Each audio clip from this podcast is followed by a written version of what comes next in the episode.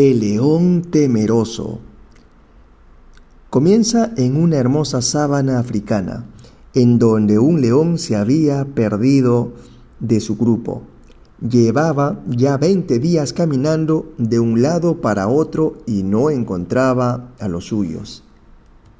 Tenía hambre y sed, pero también mucho miedo al verse solo. Por fin divisó un estanque de agua fresca. Inmediatamente corrió hacia él con todas sus fuerzas. Estaba muerto de sed y necesitaba a toda costa tomar un poco de líquido vital. Sin embargo, al llegar a la orilla, vio sobre las aguas la imagen de un león sediento. Entonces se retiró. El estanque ya tenía dueño, pensó. Esa noche se quedó cerca de allí, pero no se atrevía a ir de nuevo al estanque.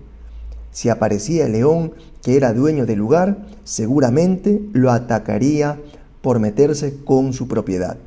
Y él no estaba en condiciones de enfrentarse a nadie. Pasó un día y el sol quemaba.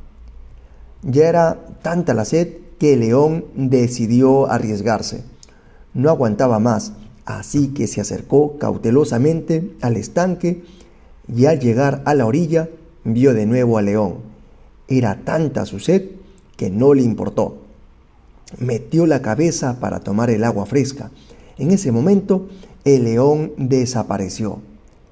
Había estado viendo solo su reflejo. Así son los miedos. Desaparecen cuando los enfrentamos.